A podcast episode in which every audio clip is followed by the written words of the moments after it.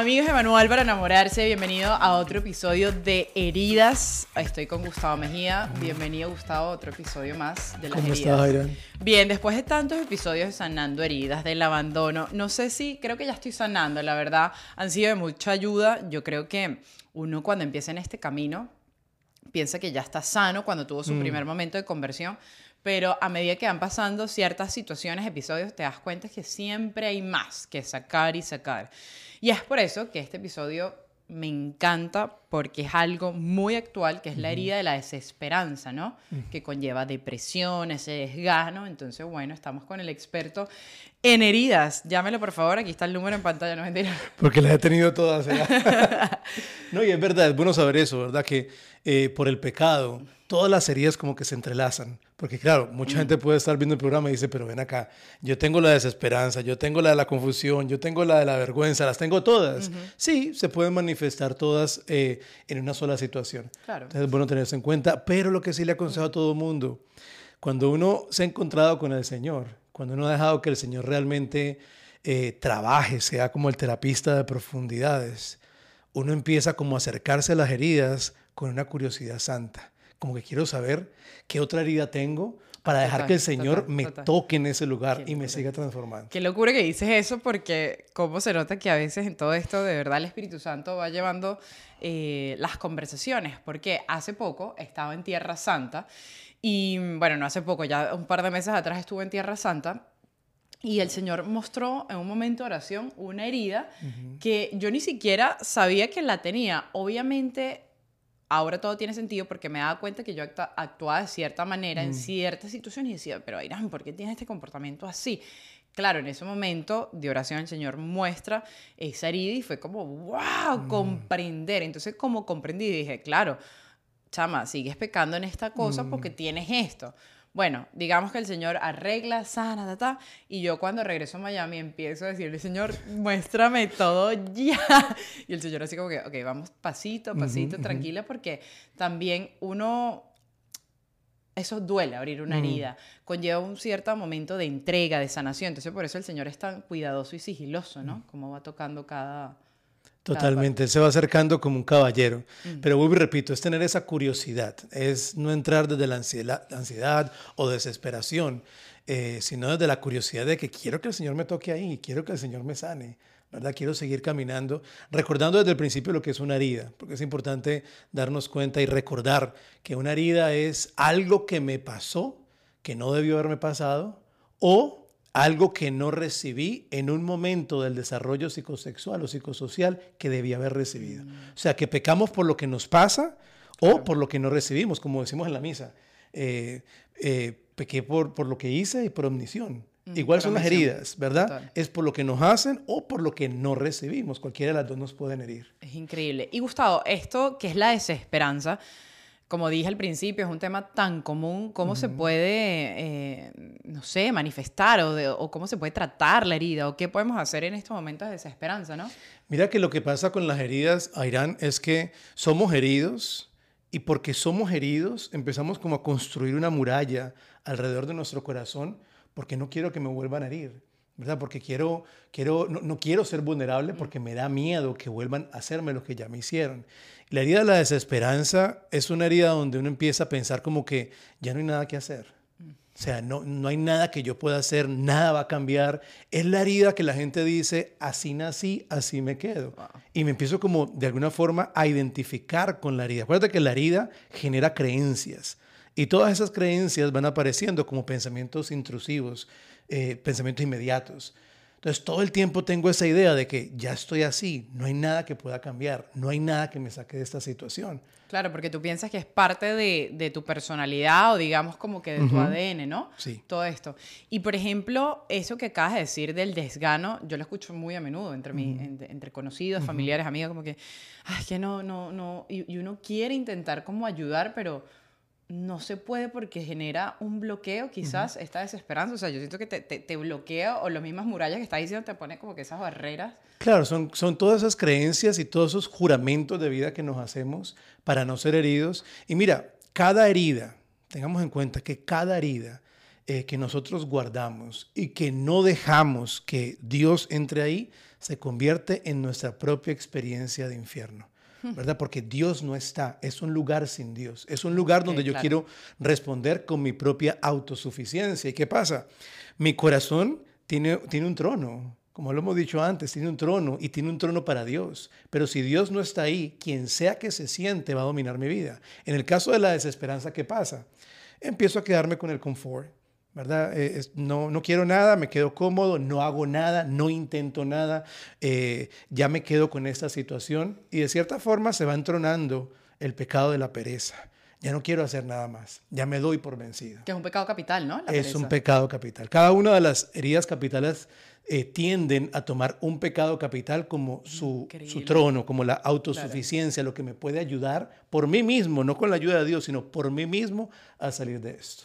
Qué loco, sabes que yo en un tiempo, y no sé si lo he dicho en otros episodios, tuve un momento de, depresión muy fuerte en mi vida, hasta tomé medicamentos, bueno, obviamente yo hacía otras actividades, por decirlo, extracurriculares, otros vicios que apoyaban más a esa depresión, pero yo me acuerdo que era como un estado en que la gente me podía ver bien, o sea, tú en tu vida te ibas a imaginar que yo tenía como esa depresión, pero era ese sin sabor y sin sentido a la vida. Es decir, yo decía, bueno, y tenía, estaba estudiando en mi universidad, tenía como todo bien externamente, pero por dentro yo decía, o sea, como para qué? Y eso empezó, me acuerdo, con una pequeña pregunta que se fue agravando, o sea, ¿para qué yo sigo? Ah, bueno, para estudiar, pero ¿para qué esto? Ay, como, como todas las cosas se van agravando y se van agravando hasta que llegó un punto en el cual yo ya me empezó a dar ataques de pánico, como mm. asfixia, como, o sea, y no entiendo. Y yo quería salir de ahí porque yo decía, ya va, pero es que lo que te estás respondiendo, Irán, sí tiene sentido. O sea, sí, sí, sí vas a estudiar, vas a ser una, una gran profesional, vas a hacer un matrimonio, pero era como un saboteo mental que de verdad me llevó a ese nivel de confusión, Gustavo, en el cual yo dije, no quiero vivir más. Y es donde entran esos pensamientos suicidas. Pero ahora, después de todo este camino, porque eso pasó hace como 8 o 9 años, a mis 25, yo digo, claro, es que todos los problemas o todas las cosas que yo intentaba ver en la vida era sin Dios. Entonces, mm. claro, ¿cómo iba a tener sentido algo que, que eh, eh, el que creó la vida, yo lo había sacado de mi vida? No, y especialmente que está, mira, yo, yo te digo que como que todas las heridas se van formando, pero la herida de la desesperanza es como, como, el, como el, lo, lo, más bajo, ¿verdad? Donde ya no quiero seguir viviendo. Ya no, ya, ya no le encuentro un sentido a la vida. Es como entrar en ese vacío existencial que yo siempre digo, imagínate eh, Adán y Eva en el primer momento que salen del jardín, mm. después de haber estado con Dios, después de haberlo tenido todo, después de haber tenido su corazón hinchado del amor de Dios, de repente quedan completamente vacíos. O sea, es, esa es la herida de la desesperanza. Yo te digo, eh, como tú dices, muchas veces, ah, pues nos ponemos una máscara, todo va bien. Y a mí me pasó también con mi propia herida. O sea, yo me acuerdo que bueno, ya hablaba mucho de mi herida, solamente voy a decir que decía yo, Señor, quítame esto, Señor, quiero cambiar eso, Señor. Y la desesperanza se fue quedando conmigo y dije, nada va a cambiar. O sea, absolutamente nada, nada va a cambiar, pero no quiero ser herido, pero entonces tampoco quiero exponer mi corazón. Y me empiezo yo mismo a creer que yo era mi herida. Mm. Y me acuerdo un día, Irán, que decía yo ya, o sea, si no puedo amar, pues voy a usar. Empiezo yo a tener esa transacción eh, de uso con la gente. Y un día estoy orando con el Señor y le estoy diciendo, Señor, cambiame, de verdad quiero cambiar esto, quiero cambiar esto, o sea, quiero salir de esa desesperanza. Y el Señor me dijo, mira, eh, mi gracia te basta. Y en ese momento le dije yo al Señor, ok, Señor, si no me vas a quitar esto, prométeme que siempre vas a estar a mi lado. ¿Verdad? Si tú no me vas a quitar esta situación, este aguijón, como decía San Pablo, prométeme que vas a, caminar conmigo, ¿verdad? Y el Señor me dijo, sí, claro, es que en el, mundo van a encontrar turbulencia, van a encontrar dificultad, pero yo he vencido al mundo. Y desde entonces eso es lo que me acompaña a mí, ¿verdad? O sea, cada quien tiene su cruz. Y aquí tienes otra amiga que te acompaña. y esa es la esperanza, ¿verdad? La esperanza de que, eh, como Moisés, por ejemplo, cuando Moisés, eh, el Señor le dice, mira, ve y habla con el faraón. Moisés le dice, pero yo soy tartamudo. Y uno esperará, si va a usar a Moisés, le va a quitar la tartamudera. No, le dijo, Aarón irá contigo. Pero además, yo soy el que voy a hablar en nombre de ustedes. ¿Verdad? Entonces hay cosas que el Señor tal vez no vaya a cambiar, pero no por eso puedo enraizarme en la desesperanza, porque Dios prometió que va a estar conmigo hasta el último día de los días. De los y que te va a dar, como tú dices, la gracia es esa fortaleza. Eso será otra clase ya para hablar totalmente qué es la gracia, pero la gracia es esa fortaleza que te motiva cuando cambiamos esa mirada y vemos al cielo. En mi caso, eh, de esto que, que sucedió, de esta herida tan grande que yo tenía que al final me llevó a una desesperanza, que al final me llevó a un pensamiento suicida, que al final sí cometí algo contra mi, vida, pero para la gloria de Dios pues no era el momento. Yo siempre he dicho que la muerte ni me quería. este, pero lo que me ayudó a sanar de verdad, sí, tomé pastillas, fui a médico, ta, ta, todo eso que no viene al caso ahora fue en un retiro donde haciendo un ejercicio frente al Santísimo Your brain needs support, and new Ollie Brainy Chews are a delightful way to take care of your cognitive health. Made with scientifically backed ingredients like Thai ginger, L-theanine, and caffeine, Brainy Chews support healthy brain function and help you find your focus, stay chill, or get energized. Be kind to your mind and get these nootropic chews at ollie.com. That's O L L Y.com. These statements have not been evaluated by the Food and Drug Administration. This product is not intended to diagnose, treat, cure, or prevent any disease. Yo sentí algo que me dice uno, o sea, que me llamó por mi nombre, me dijo, Irán, te amo, y es un amor que no se puede expresar, y lo otro fue comprender en ese instante que, hey, mm. hay otra vida, y yo soy, creo que la, si a mí me tuviesen que decir que te gusta hablar a ti, es de la vida eterna, mm. porque es que yo estaba viendo todo, todo en este plano terrenal, en estas cosas efímeras y decía, claro, no hay esperanza porque quizás para el mundo hay ciertas cosas que tú dices que no hay esperanza, pero cuando uno ve la vida eterna y cuando uno se ve como un sueño de Dios, en el plan de Dios, claro que hay esperanza. Y eso fue a mí en lo particular que, que me ayudó a salir de todo esto. Cuando yo levanté la mirada de la tierra a ver al cielo, a decir, si hay otro camino y es el camino de Dios. O sea, Dios me está diciendo, hey, Irán, yo quiero verte acá, en e-, porque esta es la verdadera vida. Esto que nosotros vivimos es una vida pasajera, por decirlo. Es como una utopía, pero en mal sentido, porque la utopía es algo bellísimo, ¿no? Pero es como que el mundo nunca te habla de que hay algo más, o sea, él nunca eh, quiere que te quedes acá. Entonces, si tú no tienes plata, eso fue todo lo que viste. No, hay algo mayor, va a haber otra vida. O sea, lo que yo te estoy pidiendo en este momento es que me ames para mostrarte el camino a la otra vida. Yo no sé si piensan que me estoy fumando algo, en verdad no me lo estoy fumando, me encantaría fumar, no mentira, pero me fumé a Dios, o sea, literalmente eso fue lo que a mí, ese cambio de chip, de decir, ya basta, voy a mirar al cielo y me voy a ayudar con todos los sacramentos, hizo que cambiara en mí toda esa herida de la desesperanza, de decir, hay una esperanza y es arriba. Y claro, y se empieza a vivir aquí, ¿no? Porque eso, es lo, eso, eso es lo bonito y quisiera que cualquier persona que esté viendo este video, que se sienta que tiene la herida de la desesperanza, la depresión, ideas de, de, salir corriendo, de quitarse la vida. Es entender que en la medida que miramos al cielo, automáticamente aquí en la tierra empiezo a tener esa vida abundante, porque sé que un Padre que me acompaña, sé que hay un Padre que sí me entiende. En esta herida de la desesperanza, de verdad, Qué, bonito poder hablar con mucha gente y decirles que si tal vez tu papá te rechazó, tu mamá te rechazó, tu familia te rechazó, te sentiste discriminado, te sentiste marginado, tu papá te entiende, tu papá del cielo te entiende y te quiere acompañar y quiere ponerte en tu corazón tal y como eres. Él quiere que tú llegues al corazón de Él, al sagrado corazón del Padre, tal y como eres. Claro, no te deja así porque te quiere santo pero es su amor el que cambia y es su amor el que nos devuelve esa esperanza. Es, su amor el que realmente nos acompaña. Y, yo creo que ahí empieza uno realmente a decir, quiero sanarme, quiero sanarme. Porque la mayoría de la gente después de los videos dice, ajá, ¿y cómo se sana esa herida? ¿Verdad? Acuérdense, esto no es terapia, solamente estamos dando información, pero en el caso que alguien necesite una compañía espiritual, un terapeuta, pues búsquelo. Pero un primer paso que es muy importante para sanar esta herida de la desesperanza, Irán, es comenzar por renunciar a esas mentiras que me estoy diciendo a mí mismo. O sea, renunciar a esas mentiras de que así nací, así me quedo. Es más, cuando tú pienses, así nací, así me quedo, acuérdate de cuando Jesús eh, dice, es que hay que volver a nacer. O sea, ni siquiera el nacer así es una excusa, porque el Señor nos da la oportunidad de nacer de nuevo. Es que siempre ha sido así. El Apocalipsis dice, estoy haciendo todas las cosas nuevas.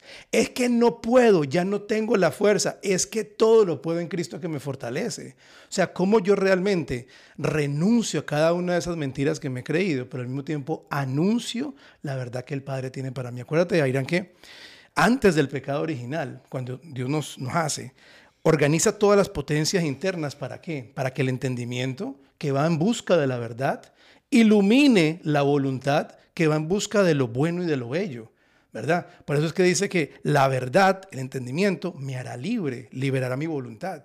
Después del pecado, ¿qué es lo que pasa? Esto se voltea. Entonces, la voluntad empieza a dominar el entendimiento.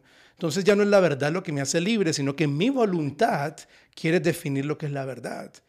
Entonces, ¿cómo realmente cambiamos esa dinámica? ¿Cómo entramos a, esa, a la dinámica de la, de, la, de la restauración, de la redención? Vamos a, a renunciar a esas mentiras. Eso que decías me acuerda a una charla que estaba dando el padre Osvaldo Gudelo hace poco. Recordemos que el demonio es el rey, el padre de la, de la mentira. Entonces, claro, te quiere hacer creer eso que tú eres. Pero cuando fuimos creados al principio, éramos uno con el padre como dice la canción de Hakuna, que seamos uno como el Padre y tú sois uno. Entonces, éramos hechos a somos eh, eh, creados a imagen y semejanza de Dios, nuestro ADN mm. corre todo el amor. Claro, cuando nos destierran de ese Edén, de ese jardín, que nosotros creo que habíamos experimentado ese amor en su totalidad, habíamos recibido, habíamos dado ese amor y nos destierran, uno se empieza, bueno, ¿de dónde me agarro? Y empieza el padre, la mentira, el demonio, a creerte, creerte, creerte. Y claro, él quiere que te creas esa mentira para que peques en esa misma mentira y después que peques para acusarte y te entre ese sentimiento de culpa para después decirte, ok, ya no hay más nada que puedo hacer, soy así de malo, para llevarte al suicidio. ese es su, o sea, eh, eh, lo que quiere el demonio es llevarnos a todos al suicidio, a esa gran eh, desesperanza absoluta donde tú no te muevas. Pero otra de las cosas, Gustavo, que yo diría muy importante, aparte de renunciar a esa mentira y decir, sabes que yo no soy eso, yo soy un hijo amado de Dios, es tomar acción. Tuviste que el, el Señor siempre en los evangelios, en los cuatro evangelios, cuando sana a alguien y le dice, ok, tú no eres esto, o sea, pero agarra tu camilla y vete. Mm. O le dice, o sea, ahora ves esto y da el diezmo por allá. O sea, le pone a trabajar una acción. Si tú estás recibiendo en estos momentos y te cae como agua fría y te dices, ok, tomar acción, salir de uno mismo, moverse, o sea, tener esa mm. voluntad del Señor. Tengo dos panes aquí y necesito un poquito de ti. Él necesita ese 1% tuyo para poder hacer ese milagro, porque la gente también se queda y dice, no, yo eh, estoy esperando que al Señor flaca, hay que moverse, porque seguramente si estás viendo esto o alguien está viendo esto y tiene la capacidad de, de, moverse, de pararse en sus piernas, de respirar por sí solo, entonces digamos que el Señor está ahí contigo porque estás perfectamente bien, entonces ¿no? Salir de uno, ponerle voluntad. Claro, porque si no entra uno en lo que se llama el ciclo vicioso de la depresión. Mm. El ciclo vicioso de la depresión es, estoy deprimido, entonces no hago las cosas que me gustan. Pero porque no hago lo que me gusta, me deprimo más. Pero porque me deprimo más, dejo de hacer más cosas y se vuelve un círculo vicioso. Por eso es tan importante trabajar la virtud de la diligencia, la virtud de la disciplina. O sea, voy a hacer lo que tengo que hacer y lo que me gusta hacer, aun cuando no lo siento. Ese ponerme en pie y empezar a trabajar realmente diligentemente. Eh, diligentemente sabiendo que nuevamente el Señor está conmigo. Entonces renuncio a las mentiras que me creí, renuncio también a los juicios, porque también nos creamos como, nos creamos como juramentos de vida, ¿verdad? O sea, eh, me hirieron, eh, no puedo amar, juro que nunca más me volveré a enamorar. Eso voy a usar la gente. Entonces voy, a, voy a renunciar a esos juramentos, me hago diligente, y busco la ayuda de la comunidad. Acordémonos que el amor de Dios se, se, experimenta de forma directa con Dios, pero también se experimenta por medio de los demás. O sea, Dios quiso hacer visible su amor invisible. So, por medio de la comunidad de las demás personas, yo también puedo experimentar y me puedo experimentar amadísimo por Dios. Eso que acabas de decir, esa palabra diligentemente, me acordó el Evangelio de San Lucas, en el prólogo. Él le dice, querido, bueno, ni siquiera en el prólogo, creo que es el primer, el primer capítulo, dice, querido, Teóf querido Teófilo, me he puesto diligentemente a hacer esta búsqueda de la verdad. Y dije, wow, conecté ahorita con esto porque mira San Lucas, o sea, él salió de sí mismo, se puso en su voluntad, se puso a, vamos a buscar qué está pasando aquí. Yo creo que no sé, me vino a decir lo quería compartir, no sé si tiene algo que ver con esto, pero, pero de verdad, todo esto que estás diciendo es, yo lo escucho, Gustavo, tan a menudo entre amigas, mm. ese, ese, ese romper esas cadenas de creencias, de, de, de, sí, de ese círculo vicioso que te tienen, que te tienen atado. Y una de las cosas que también yo he visto, no sé, en esta herida de la desesperanza, es que la persona se vuelve como obsesiva, o sea, no habla de más nada. Tú no has visto que la persona cuando tiene como una depresión o algo, solo habla es que esto, es que no puedo, es que esto, es que esto, es que esto. Y la palabra tiene poder. ¿Cómo entró Dios en el mundo? A través de la palabra. La palabra se hizo Dios, ¿verdad? Entonces, la palabra tiene tanto poder y si todo el día estamos diciéndonos es que no puedo, es que me siento mal, es que me siento mal, es que me siento mal, se lo termino uno. Look, Bumble knows you're exhausted by dating. All the must not take yourself too seriously and 6-1 since that matters. And what do I even say other than hey? well, that's why they're introducing an all new Bumble with exciting features to make compatibility easier, starting the chat better, and dating safer. They've changed, so you don't have to. Download the new Bumble now. No, totalmente. Es que toda la creación. Tú lees Génesis 1 y en Génesis 1 cómo Dios crea a través de la palabra. Y dijo, ¿verdad? Ahora, lo que pasa es que cuando estamos heridos, y vuelvo y repito, no abrimos esas heridas al Señor, mis heridas se convierten como unos lentes. todo, el, todo el mundo lo veo a través de esos lentes. Todo el mundo lo veo a través de la desesperanza. Y es lo que tú dices. Todo el tiempo tenemos una comunicación, una conversación interna, desde que nos levantamos. Yo cuando me levanto, ah, voy para el gimnasio, voy a trabajar, todo el tiempo. Si esa conversación está viciada por mis heridas, desde que me levanto es, no quiero trabajar, no quiero hacer nada. Y automáticamente mis pensamientos influencian mis sentimientos. Entonces ya me siento más deprimido. Y mis sentimientos influencian mis comportamientos. Ya no hago nada. Entonces dejo, dejo, dejo esa diligencia de la que estamos hablando. Y yo creo que, bueno, ya vamos como 22 minutos, pero para ir, eh, no sé, concluyendo estos temas, recordemos que son estos pequeños tips como para moverse, yo creo, ¿no? Eh, para buscar ayuda de verdad, para ir recapitulando. O sea, lo primero, si te encuentras en esta herida de la desesperanza, uno es... Eh, primero mira al cielo. No, creerte esa mentira. O sea, ponle voluntad, como dice, o sea, hay que ponerle voluntad a todos nosotros. Y tercero... Y, literal, y literalmente, literalmente renuncia, o sea, renuncia, dilo. O sea, eh, no, no me quiero levantar hoy, renuncio a la mentira de que no me quiero levantar hoy y anuncio la verdad de que el Señor me quiere diligente. ¿verdad? O sea, realmente, como tú decías, la palabra tiene poder, renuncia, renuncia a todas esas mentiras. Total, es que recordemos, vuelvo y repito, que estamos en una guerra espiritual y son influencias, o sea, hay influencias de mal, obviamente, eh, no quiero decir que, o sea, necesito una liberación, una posesión, pero sí son influencias de mal que te quieren abajo, abajo, cuando Dios nos quiere grandes, saliendo, felices, alegres, algo lo más bonito de estar con el Señor es la alegría que Él trae a nosotros, ¿no? Que viene a traer vida en abundancia. Entonces, eso. Y también si estás viendo esto, acercarte. O sea, en verdad, siempre decimos, esto es un canal espiritual, un canal de Dios para darle gloria a Dios, acercarse al Santo Rosario, acercarse a los sacramentos, acercarse a todo esto. Y no porque obviamente no vas a tener las ganas de hacerlo, pero como decía Gustavo, en esa disciplina diaria vas a ver, se va a notar un cambio, o sea, si uno va con el Señor como, como, como esa persona que está herida, cuántas veces, cuántos milagros no hizo en la Biblia, y toda esta gente que estaba hasta sin piernas, o sea, veíamos cómo se acercaban, no es que el Señor fue a ellos, ¿verdad? casi todos los evangelios dicen, o sea, es que esta persona, el ciego caminó, corrió, saqueo se montó allá arriba, el otro, o sea, nada, buscó picaban y estaban heridos.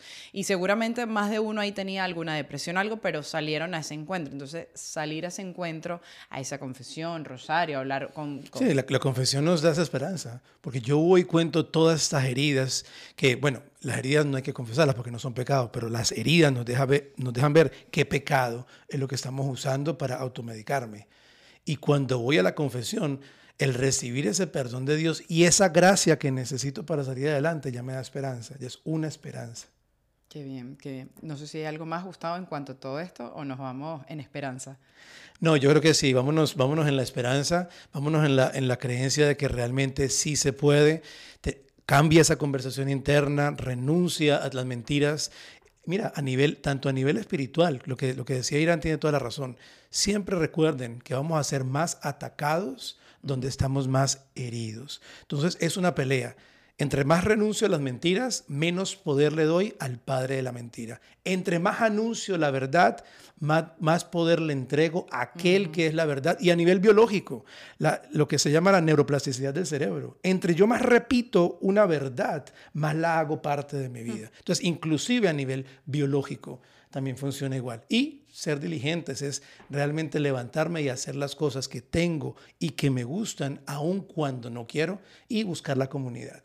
Eh, por último, además está decir, yo creo que aquí somos dos testimonios de, de cómo el Señor puede transformar y sigue transformando y puede cambiar y no es que, ay, Gustavo es el favorito, Irán que esto, cero. O sea, el Señor lo quiere mm. hacer eh, con todos nosotros y por eso estamos aquí, porque un día lo hizo con nosotros y lo sigue haciendo porque seguimos en esa lucha y lo queremos transmitir con todos ustedes de que, de que sí se puede, de que, de que ya flaca, como dice Carol G, chama, ya.